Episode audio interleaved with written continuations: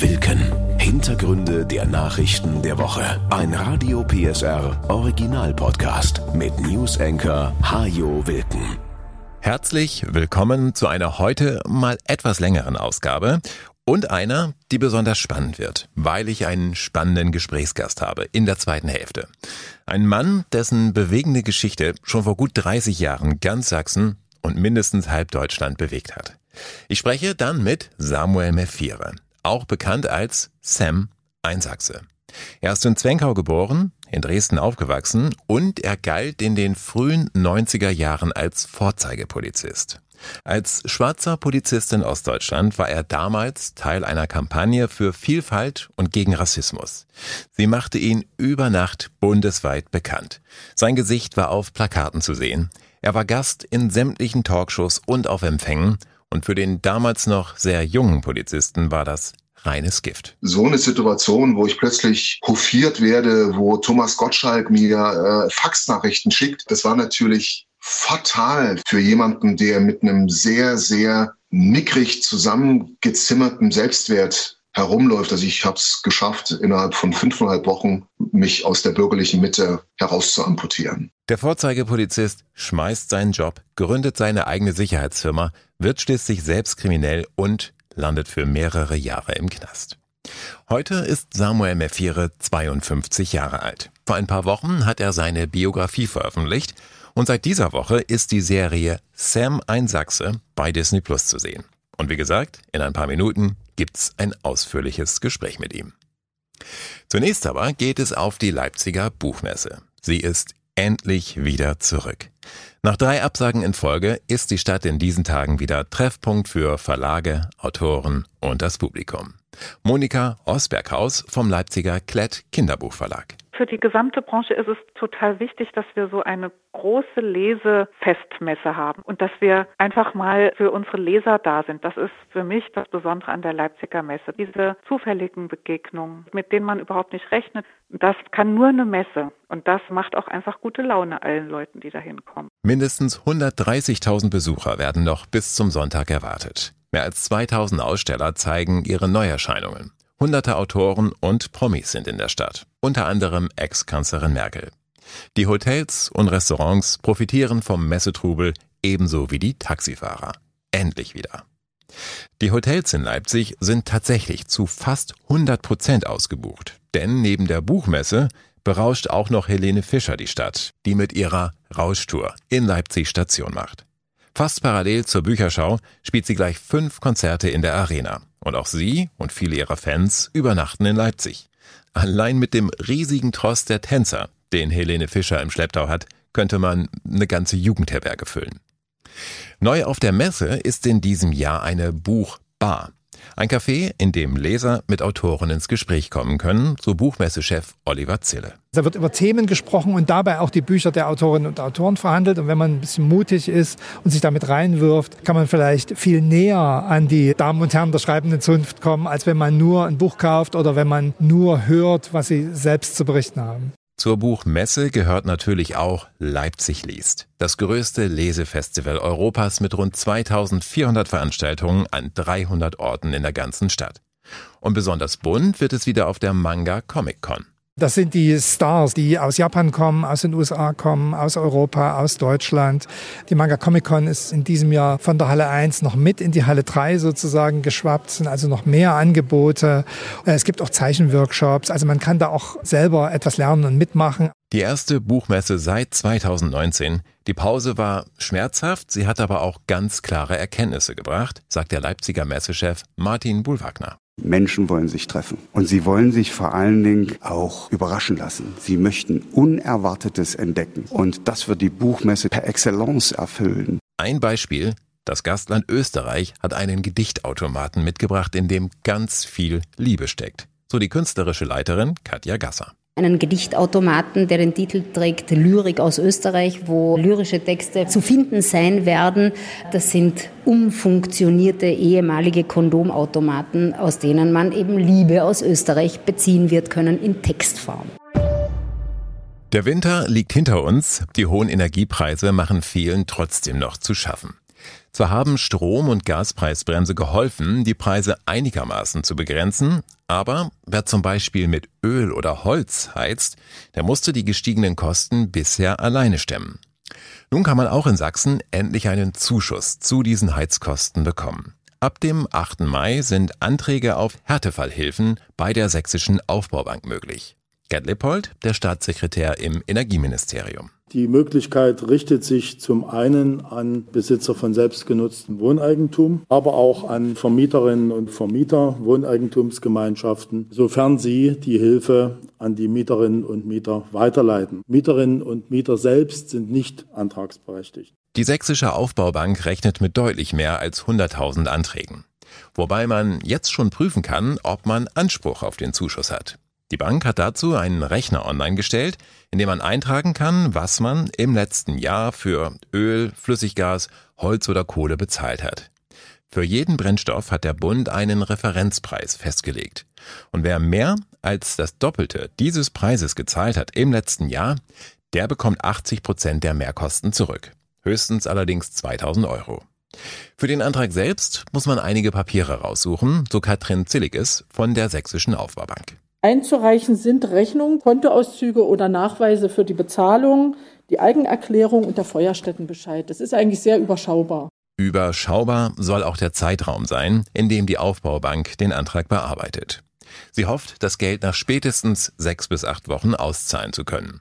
Das hängt allerdings auch wesentlich von der Zahl der Anträge ab und von der müssen sich alle überraschen lassen, so Gerd Lippold. Da wir beispielsweise nicht wissen, wann die Leute ihre Brennstoffe, ihre Pellets zum Beispiel gekauft haben, das war ja nur für eine relativ kurze Periode im Jahr 2022, gab es diesen Hype in den Preisen. Und wenn die Leute davor oder nachgekauft haben, sind sie nicht beim Doppelten. Das weiß keiner. Bundesweit hat der Bund für den Heizkostenzuschuss 1,8 Milliarden Euro bereitgestellt. 90 Millionen davon entfallen auf Sachsen. Ob das reicht, wird sich zeigen. Möglicherweise wird später noch Geld nach Sachsen umgeleitet, das in anderen Bundesländern nicht gebraucht wurde. Es kann jedenfalls nicht schaden, seinen Antrag frühzeitig zu stellen. Nicht nur, weil der Fördertopf dann noch voll ist, sondern auch, weil man sein Geld dann als einer der ersten auf dem Konto hat. Ab Dienstag kann man auch bei einer Hotline der SAB anrufen, um mögliche Fragen zu klären. Die Nummer ist 0351 4910 49 99. Seit dem vergangenen Wochenende gibt es einen Tarifabschluss für den öffentlichen Dienst. Das ist einerseits gut, weil die Beschäftigten vom Bund und den Kommunen nun mehr Geld bekommen. Das ist auch gut, weil es damit keine Streiks mehr gibt, etwa in Kitas oder bei der Müllabfuhr. Weniger gut ist der Abschluss allerdings für die sächsischen Kommunen, die schon jetzt kaum noch wissen, wie sie ihre hohen Ausgaben bewältigen sollen. Der Präsident des Kommunalen Arbeitgeberverbandes und Landrat von Meißen, Ralf Hensel. Ich anerkenne die Notwendigkeit von Tariferhöhungen im Grunde nach schon, aber in der Höhe zu diesem Zeitpunkt sind wir als kommunale Ebene überfordert. Insgesamt kostet uns das im Freistaat Sachsen alle Betroffenen unter alle angegliederten Bereiche 830 Millionen Euro und das vom Hintergrund der tatsächlich leeren Kassen. So ein Tarifabschluss kommt dann absolut zur Unzeit. Die rund zweieinhalb Millionen Beschäftigten von Bund und Kommunen bekommen ab Juni zunächst einen steuerfreien Inflationsausgleich von 3000 Euro. Der wird in mehreren Schritten ausgezahlt. Nächstes Jahr, im März, werden dann alle Gehälter zunächst um einen Sockelbetrag von 200 Euro und weitere 5,5 Prozent erhöht. Jeder Beschäftigte soll danach mindestens 340 Euro mehr im Monat verdienen. Allein auf Dresden kommen damit Mehrkosten von 60 Millionen Euro zu, auf Leipzig 45 und auf Chemnitz gut 30 Millionen. Einige Städte und Gemeinden wollen versuchen, das durch Einsparungen auszugleichen oder indem sie frei werdende Stellen nicht wieder neu besetzen.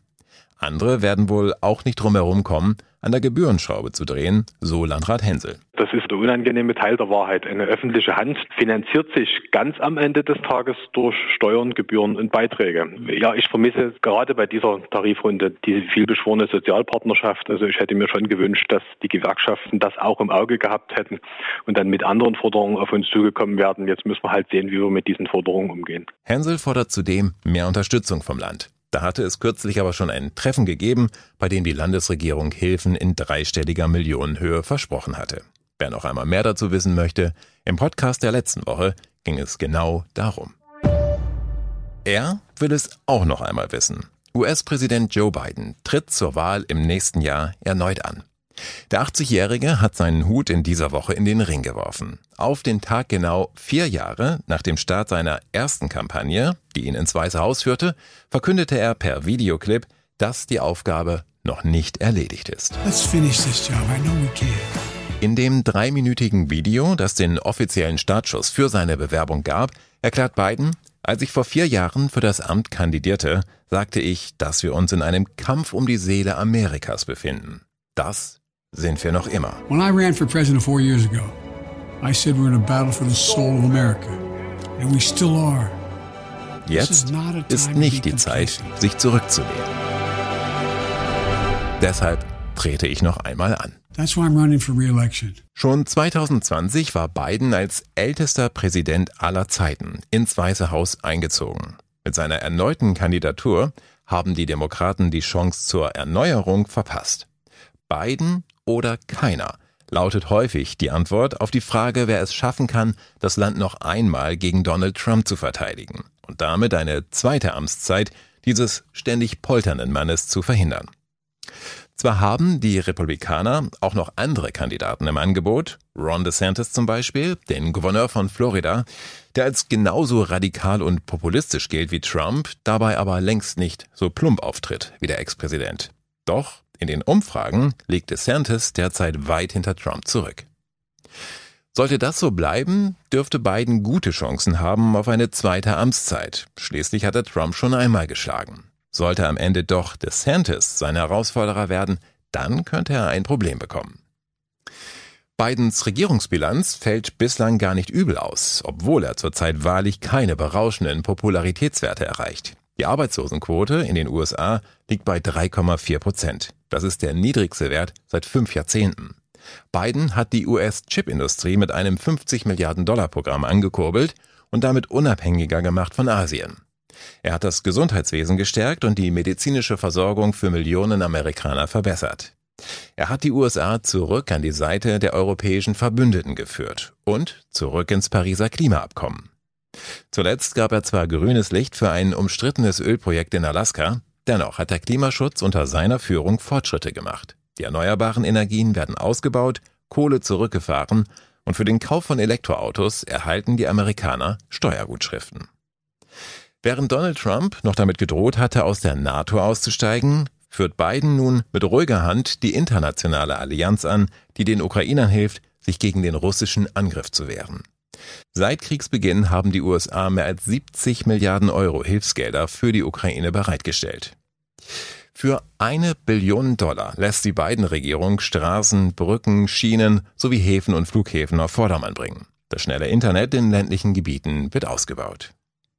Doch es ist auch längst nicht alles gelungen, was Biden angepackt hat. Der Abzug aus Afghanistan zum Beispiel war ein Desaster.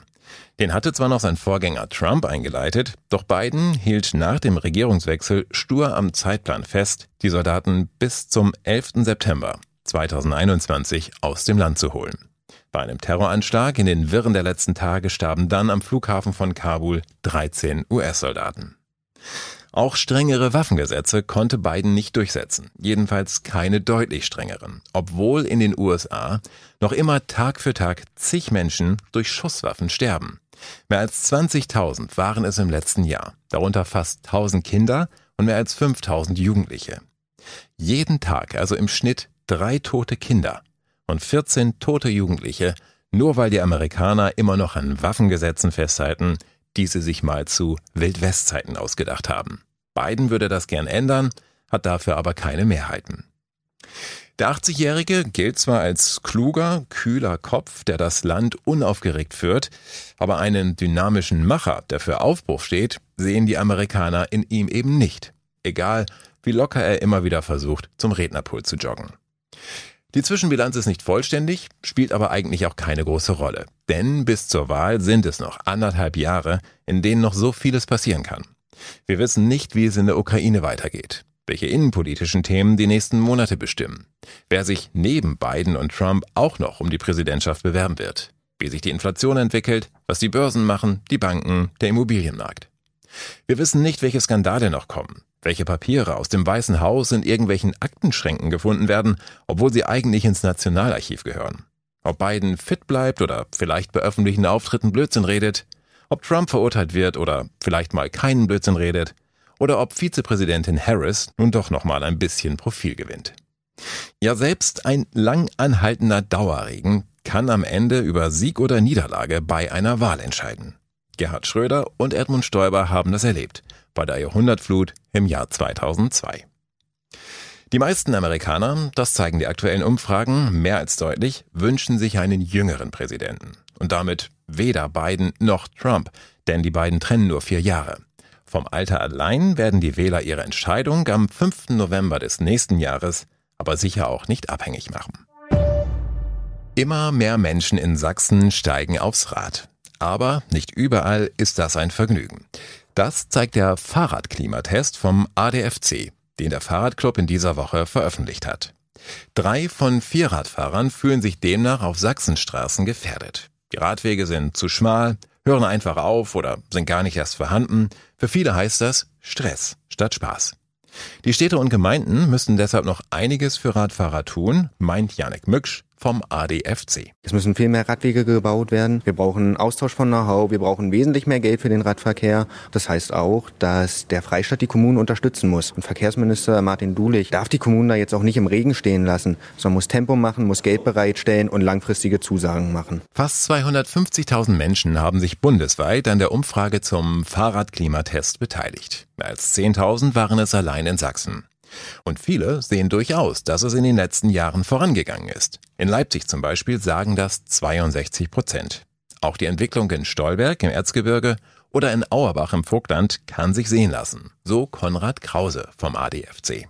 Auerbach im Vogtland hat bei den städtischen Angestellten Jobrat eingeführt. In Auerbach gibt es Fahrradstraßen. Auerbach hat jetzt erst im März eine große Brücke über eine Bundesstraße eröffnet, also eine Radbrücke und damit einen richtigen Lückenschluss geschaffen. Und das geht quasi jede Woche so weiter. Also das ist wirklich bemerkbar, dass dort auch die Stadtspitze sich klar dazu bekennt, den Radverkehr voranzubringen. Das ist nicht überall in Sachsen so. Plauen und Zwickau zum Beispiel bekommen von den Radfahrern eher mäßige Noten und landen auf den Plätzen 105 und 106 von deutschlandweit 113 Städten, die ähnlich groß sind. Was Radfahrer in Sachsen auch häufig stört, sind schlechte Ampelschaltungen, Falschparker, die Radwege blockieren oder Baustellen, an denen sie absteigen oder nur mühsam vorbeifahren können. Umleitungen, die es für Autos gibt, sind für Radfahrer häufig nicht sonderlich sicher. Punkten können grundsätzlich auch immer die Städte, in denen man sein Fahrrad in öffentlichen Verkehrsmitteln mitnehmen kann und auch ländliche Regionen, in denen man einen Radweg nutzen kann, um in den Nachbarort zu kommen. Der fehlt allerdings häufig, Radfahrer müssen dann die Straße nutzen und vier von fünf fühlen sich dort unsicher. Radwege können deshalb auch ein Standortvorteil sein, sagt Isabel Gall vom ADFC. Gerade wenn die kleinen Städte mehr Menschen wieder zu sich holen wollen, dann müssen sie auch ganz klar irgendwie die Bedingungen für Familien dort schaffen. Und Familien fühlen sich eben nur dann dort wohl, wo ihre Kinder und Jugendliche halt eben auch eigenständig mobil sein können, weil ich will ja als Elternteil nicht noch den ganzen Nachmittag damit beschäftigt sein, irgendwie im Auto meine Kinder von A nach B zu fahren, weil es keine Radwege gibt, auf denen sie sicher Fahrrad fahren können. Licht und Schatten gibt es fast überall in Sachsen. Die Dresdner zum Beispiel sind mit der Fahrradförderung in letzter Zeit eher unzufrieden. 79 Prozent der Befragten finden aber das System für Leihfahrräder super. Bundesweit belegt Dresden damit den zweiten Platz unter den Großstädten. Und nun, wie anfangs versprochen, zu einem Gast in der heutigen Folge. Es gibt nicht viele Menschen aus Sachsen, deren Leben so spannend ist, dass man darüber ein Buch schreiben könnte. Und das dann auch noch verfilmt wird. Das Leben des Mannes, mit dem ich jetzt spreche, das bietet sogar Stoff für eine ganze Serie. Herzlich willkommen, Samuel Mefire. Hallo, vielen Dank für die Einladung. Vor ein paar Wochen ist Ihre Biografie Ich, ein Sachse erschienen. In dieser Woche war Start der Disney Plus Serie Sam, ein Sachse. Das ist die Geschichte eines Vorzeigepolizisten, der kriminell wird und für mehrere Jahre im Knast landet. Es ist auch die Geschichte des ersten schwarzen Polizisten in Ostdeutschland. Es ist Ihre Geschichte. Zunächst mal herzlichen Glückwunsch zur Biografie. Und wenn man dann auch noch von Disney verfilmt wird, dann steht man ja praktisch auf einer Stufe mit Bambi, Schneewittchen oder dem König der Löwen. Oder wie fühlt sich das an? Ja, ähm, auf jeden Fall maximal seltsam. weird, strange. Ich suche noch nach dem passenden Adjektiv, weil es ist äh, sehr, sehr außergewöhnlich, dass man jetzt wirklich, also ja, äh, Bambi wäre mir jetzt erst an zweiter Stelle angefallen, sondern halt so in einer Reihe mit meinen Fantasy-Helden, Iron Man äh, und Avengers und Wakanda und und und, name it. Äh, es ist äh, sehr, sehr außergewöhnlich. Sie sind ja mh, mm, bekannt geworden in den frühen 90er Jahren durch die Aktion Einsachse. Das war eine Kampagne gegen Rassismus und Diskriminierung. Da hat man ihr Gesicht auf großen Plakaten gesehen und darüber stand eben Einsachse. Wie ist es damals dazu gekommen? Mein Gesicht war im Rahmen dieser Ein-Sachse-Kampagne ja eines von mehreren Motiven. Also da gab es äh, Zigarettenfilter, die aus Sachsen kommen, Kaffeefilter, die aus Sachsen kommen und eine Vielzahl anderer Erfindungen, die halt dafür stehen, wie reich an Geschichte, an Kompetenz, an Innovation halt die Sachsen sind. Und es sollte eine Kampagne sein, die den Leuten ein Stück weit den positiven Spiegel vorhält und sagt, schaut mal, Sachsen ist ganz viel. In einer Zeit, in der das Alte war weg, die Wiedervereinigung war ja vollzogen und das Neue war aber nur in Teilen eingerückt beziehungsweise war noch überhaupt nicht da. Also und in der Situation waren viele Leute orientierungslos. Orientierungslosigkeit macht eben an der einen oder anderen Ecke auch ziemlich viel Angst. Und in dieser Zeit wollte die Sächsische Zeitung ein Signal setzen, schaut, all das sind wir, beziehungsweise das können wir sein, wenn wir alle wieder äh, lernen, äh, zusammenzurücken, auch unter den neuen Umständen. Ich habe das aber am Anfang so gesehen, was soll ich dabei? Ich bin weder ein Schauspieler noch ein Model, ich bin Polizist oder ich bin angehender Polizist, was soll ich dabei? Und ich habe also arglistigerweise versucht, dann zumindest meine Teilnahme insofern zu sabotieren, als dass ich bin zwar zum Fototermin gegangen, aber ich habe halt äh, das äh, betonartigste Gesicht gemacht, was ich irgendwie aufsetzen konnte, damit ich bloß nicht ausgewählt werden kann. Das heißt, Ihr Bauch hatte damals eigentlich schon gesagt, mach's mal lieber nicht? Ja, wie das manchmal so ist mit der intuitiven Wahrnehmung. Ja, der Bauch hat ein Signal gegeben, das bist eigentlich nicht du. Sollen noch andere das machen. Ja. Es gab ja andere afrodeutsche Gesichter, ja. die man hätte sagen können. Okay, Sie haben es dann gemacht und ja, es geriet etwas ins Rollen. Sie waren plötzlich äh, nicht nur auf einem Plakat zu sehen, sondern überall. Ja, das ähm, im Grunde genommen jetzt äh, vergleichbar mit, mit der Kampagne der Serie. Es ist ein ganz ähnliches Motiv wieder gewählt worden und wird also zumindest in Berlin, habe ich es gesehen, 30 Meter Diagonale vor Bahnhöfen und und und und an Litfaßsäulen. Genau in diesem Maßstab hat das damals auch ähm, stattgefunden. Und das war natürlich für einen 22-Jährigen, ich benutze im Buch den Ausdruck Seelenkoks. Es war halt von aller Aufmerksamkeit viel zu viel. Hm. Und darunter hat dann auch Ihr Job gelitten. Darunter hat mein Job insofern gelitten, als man muss sich das vorstellen, ähm, Gauck, der damals noch nicht Bundespräsident war, sondern Bundesbeauftragter der Stasi-Unterlagenbehörde, der ist halt rumgegangen und hat ganz, ganz viele altgediente, super erfahrene Polizisten, auch eben Kriminalpolizisten aus dem Dienst gedrängt wegen Systemnähe, wegen Zusammenarbeit statt Sicherheit. Und es waren riesige Lücken da. Und diese Lücken hat man versucht mit Seiteneinsteigern, die man in diesen komprimierten Kursen fit gemacht hat, hat man versucht, diese Lücken zu füllen. Und dann ist da einer, der eigentlich da ist, um Berge an Arbeit zu bewältigen. Und der ist jetzt plötzlich Werbepony. Und das wird natürlich von den Mitkämpfenden völlig berechtigterweise sehr, sehr kritisch gesehen. Anstatt dort an meinem Schreibtisch zu sitzen und diese Berge an Vorgängen zu bearbeiten. Also wir saßen wirklich in Bergen von Vorgangsmappen. Also so muss, muss man sich das vorstellen. Man war hinter dem eigenen Schreibtisch faktisch verschwunden hinter Papier. Ja, und da haben die Kollegen zu Recht mit dem Kopf geschüttelt und gesagt, sag mal, Alter, mach doch mal deine Arbeit.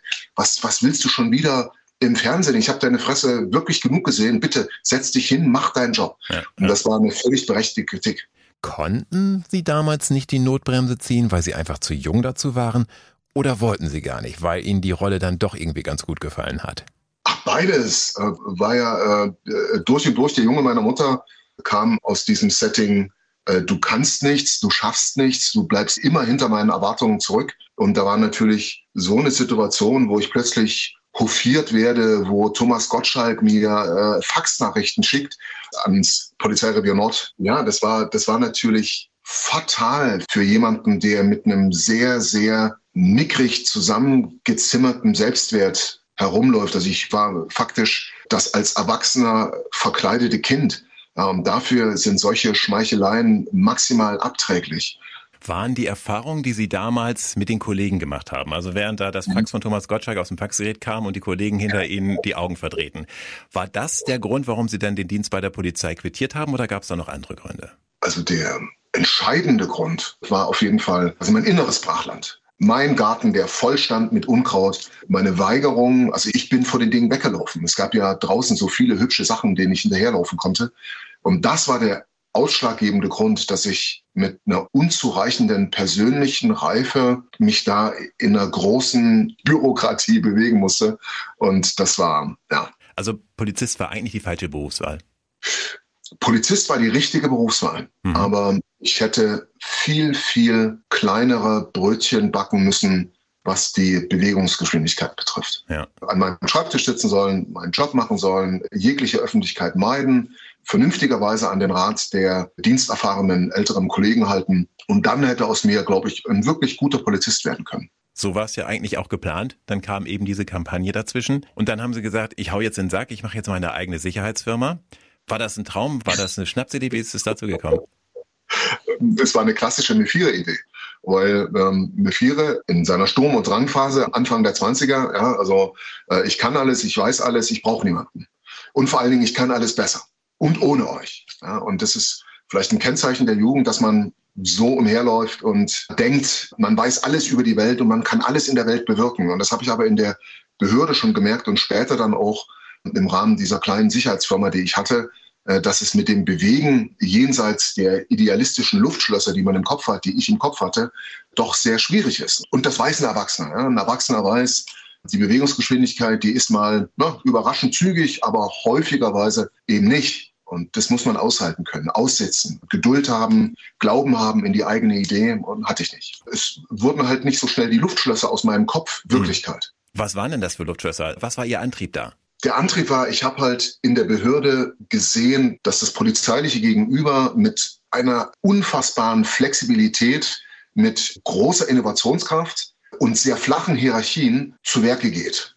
Und wir damit im Bereich der Polizei, da wir ja sehr festgesteckte Rahmen haben, im Rahmen der, des Strafgesetzbuches oder der Strafprozessordnung und eben auch mit einer in Teilen doch recht altbackenen Struktur, Bürokratie, dass wir im Grunde genommen versuchen, mit einem Dreirad Leuten mit Porsche hinterherzufahren.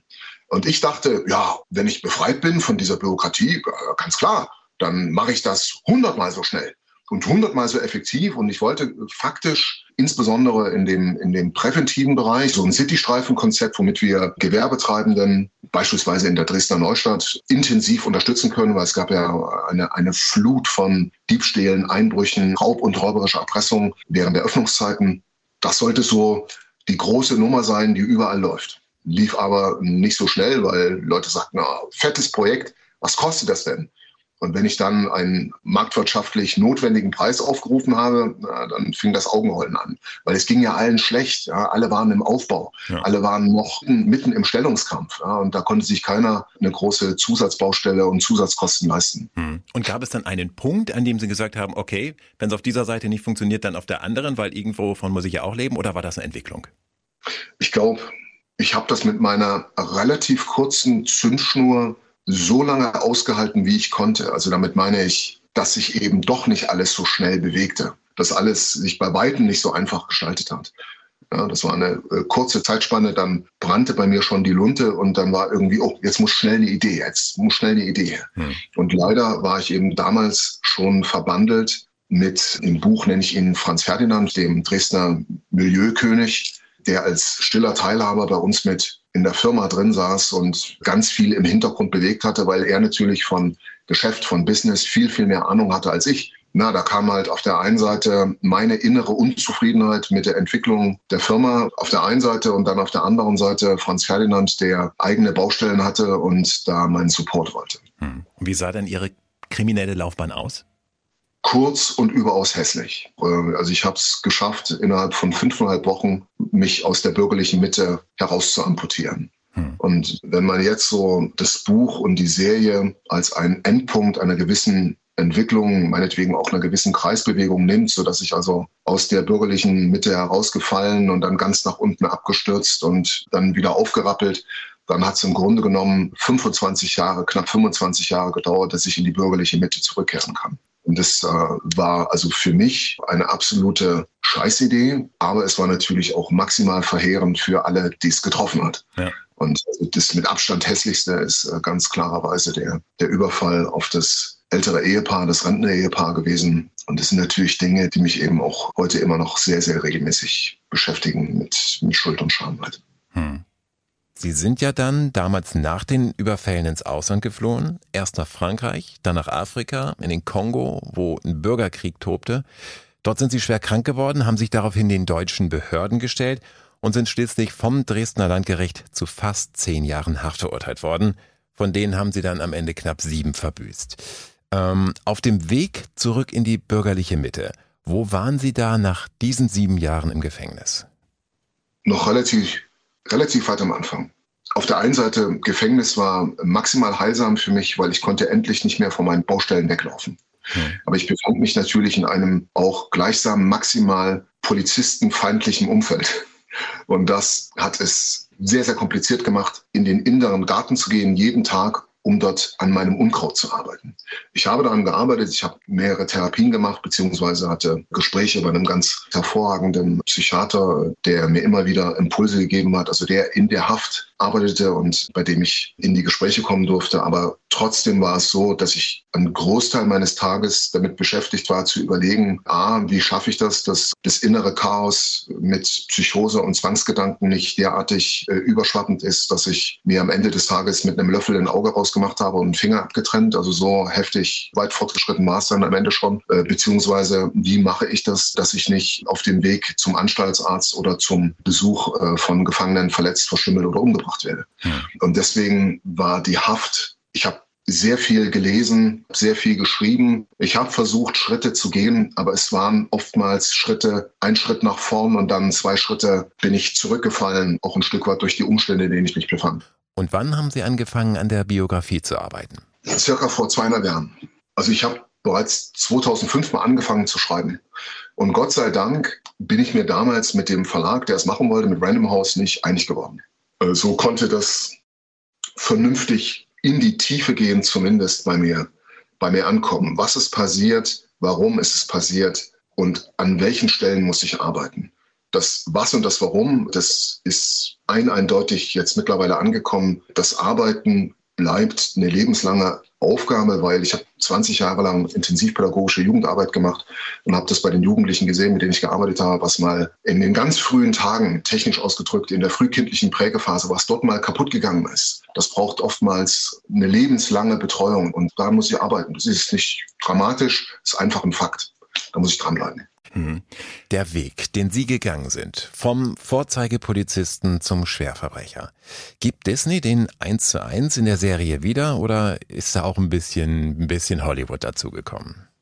Hm, da ist nicht nur ein bisschen Hollywood dazugekommen, sondern es ist überlebensgroß gezeichnet. Also wer schon den Trailer äh, sehen durfte, der wird sich sagen, scheiße, Mephire, der läuft ja schnell wie eine Gazelle. Nein, laufe ich nicht. Also wenn ich in meinem Leben 10,93 äh, gelaufen wäre, also damals, äh, dann, dann, dann wäre wahrscheinlich der ein oder andere Sichtungstrainer in der DDR auf mich aufmerksam geworden im ja. Leichtathletikbereich. Nee, also äh, ich bin überlebensgroß gezeichnet und gleichsam am Ende des Tages brauchen wir ein Stück weit diese überlebensgroßen Erzählungen, weil wir alle müssen ja unseren Alltag leben. Ja? Wir müssen versuchen, unseren Kühlschrank voll zu machen. Dann hat das Auto einen Defekt, die Kinder haben Scharlach äh, oder mal wieder Läuse und Krippe und irgendwas. Ja, und so leben wir unsere Tag für Tag Leben und wir brauchen auch die Erzählung, da gibt es noch etwas über uns hinaus und am Ende wird alles gut oder es wird vermeintlich alles gut. Also ich gucke sehr gern diese Erzählung, weil in meiner Realität könnte der Kontrast nicht größer sein. Deswegen glaube ich auch, dass die Leute die Serie lieben werden. Disney zeichnet einfach so groß. Hm. Ja, man kann nicht alles eins zu eins nehmen. Aber was die Serie wirklich macht, ist von der ersten bis zur letzten Minute, also darauf verwette ich meinen Gluteus Maximus samt der Haare, äh, niemand wird gelangweilt wegschalten. Also können Sie sogar selbst in diese Serie eintauchen und ja, beste Disney-Unterhaltung genießen? Absolut, absolut. Obwohl genießen, genießen ist so eine Sache. Es reflektiert natürlich etlichen Stellen mein Leben. Ja, und da wird mir der Spiegel vorbehalten, insbesondere in diesen Schwachsinnsentscheidungen, die ich getroffen habe. Und ich sehe in der Hauptrolle Malik Bauer. Und ich durfte den Dreh über diese fast 100 Drehtage immer wieder auch begleiten. Und ich sehe, was Malik Bauer überlebensgroß da geleistet hat. Ja, der ist, also ich bin ja selber Kanu gefahren, mehrere Jahre auf der Elbe und bin viele hundert Male in die Elbe gefallen. Und Malik Bauer ist äh, an diesem einen Drehtag bei acht Grad in der Elbe rumgeschwommen. Und also der Mann hat geliefert, wirklich, da kann ich noch sagen, äh, ziehe ich meinen virtuellen Fedora-Hut. Und man ist so leicht versucht, sich mal so eine ganze Staffel von irgendwas wegzusaugen. Ja, da, da ist man dann äh, morgens vielleicht ein bisschen unausgeschlafen, aber was da für Arbeit dahinter steckt, was das auch für ein Knochenjob ist, kann ich auch sagen, großen Respekt auch ans Team, das es gemacht hat. Sie sind ja nun nach 25, 30 Jahren wieder in der bürgerlichen Mitte angekommen, wie Sie gesagt haben. Das heißt aber auch, es wird keine zweite Staffel geben. ähm, die Staffel 1, soweit spoilere ich einfach mal, behandelt ja eine Zeitperiode von 1989 bis 96. Und das auch nur in groben Zügen. Mhm. Deswegen Material ist nicht nur für eine zweite Staffel da.